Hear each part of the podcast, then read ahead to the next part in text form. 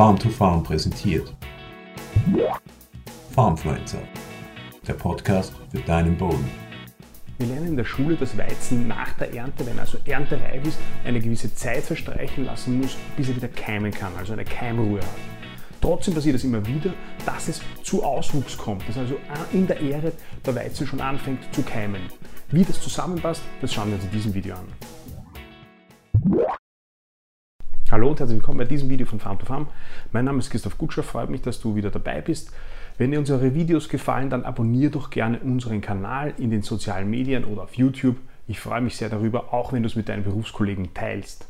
Auswuchs bedeutet, dass ähm, das Weizenkorn noch in der Ähre an der Pflanze, bevor es geerntet wird, schon äh, beginnt zu keimen. Dass also im Korn der Keimprozess ausgelöst wird und im schlimmsten Fall, dass man am Korn schon diesen Keimling sieht. Bevor man diesen Keimling sieht, beginnt aber im Korn schon einige Tage davor dieser Prozess. Das heißt, es ist nicht sichtbar, dass es im Korn schon zu der Keimung kommt. Und genau deshalb wird bei der Ernteübernahme die Fallzahl gemessen. Die Fallzahl hat also den Zweck, festzustellen, wie weit im Korn diese Keimung schon stattgefunden hat oder ob sie überhaupt schon stattgefunden hat. Bei der Fallzahl, da wird nichts anderes gemacht, als dass man einen Teig macht aus dem Weizenmehl. Das Mehl, also man vermahlt also den Weizen, mischt ihn mit im standardisierten Verhältnis mit Wasser, erwärmt und macht einen Teig. Und dann sieht man sich an, unter kontrollierten Bedingungen von 95 Grad, wie lange dieser Teig stabil bleibt. Je länger der Teig stabil bleibt, desto höher ist die Fallzahl, desto besser die Qualität und desto weniger Auswuchs desto weniger Keimung ist schon passiert und je niedriger die Fallzahl ist, desto schlechter die Qualität und desto weiter ist die Keimung im Korn schon ähm, passiert. Was passiert da jetzt genau? Im Grunde genommen ist es so, dass, dass die Keimung ähm, eine, im, im, im Weizenkorn, im Samen einen Prozess auslöst, nämlich den Mehlkörper, der überwiegend aus Stärke besteht, das dort umwandeln zu lassen in Zucker, damit der Keimling Energie hat. Zucker ist ja der Energieträger und der Stärke der Mehlkörper im Korn hat eigentlich natürlich den Zweck, äh, äh, ausreichend Energie zu speichern. Und wenn die Keimung ausgelöst wird, dann wird diese Stärke eben umgewandelt in Zucker. Und letztlich produzieren ja wir Weizen für den Bäcker, damit er einen Teig und dann ein Brot daraus machen kann. Der hat ein Interesse daran, dass so wenig wie möglich Stärke schon umgewandelt wurde in Zucker, weil dann eben der Teig weniger stabil ist und weniger sich gut abbinden lässt, weil eben die Stärke diese Verkleisterung macht. Und wenn die Stärke in Zucker umgewandelt worden ist, dann fehlt es daran.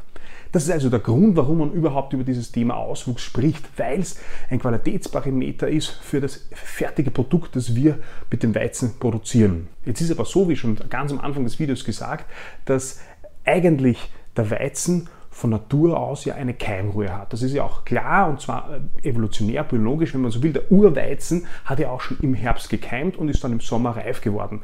Und damit diese Vegetationszeit funktioniert, ähm, ist, ist, ist, von Natur aus vorgesehen, dass das Weizenkorn, wenn es reif wird, im Sommer zum Boden fällt, aber erst im Herbst keimen kann. Dass also eine gewisse Zeit, diese Keimruhe vergehen muss. Wenn dann die Temperaturen entsprechend niedrig sind, und wenn das Korn ausreichend feucht ist, also eine Feuchtigkeit von 30 Prozent hat, dann beginnt es zu keimen. Wenn wir also jetzt am Korn einen Auswuchs haben, dann ist in irgendeiner Art und Weise zuerst einmal diese Keimruhe frühzeitig beendet worden. Dann braucht es natürlich noch niedrige Temperaturen und Feuchtigkeit, aber zuerst ist zu fragen, wie kann das passieren, dass diese Keimruhe beendet worden ist und dass es überhaupt zu diesem Keimprozess kommen kann. Und da hat man im Wesentlichen gibt es da drei Gründe. Der erste ist äh, die Züchtung.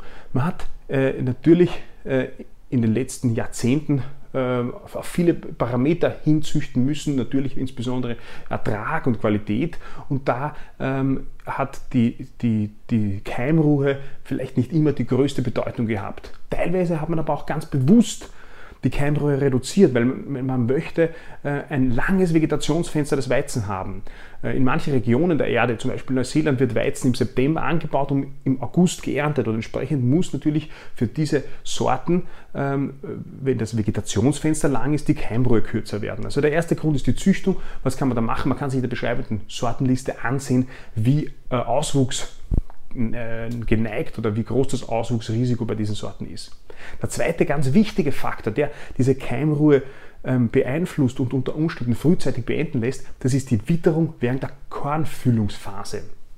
Das heißt, während, wenn's, äh, während der Kornfühlung, also wenn in der Ähre das Korn gefüllt wird, wenn es da besonders heiß und besonders trocken ist, dann sieht der Weizen eine sehr, sehr starke und intensive Keimruhe vor. Wenn es während dieser Phase der Kornfüllung aber regnerisch und feucht ist, dann ist die Keimruhe nicht so stark ausgeprägt. Das heißt, wir können äh, anhand der Witterung während der Kornfüllung schon vorhersehen, wie groß das Risiko des Auswuchs ist.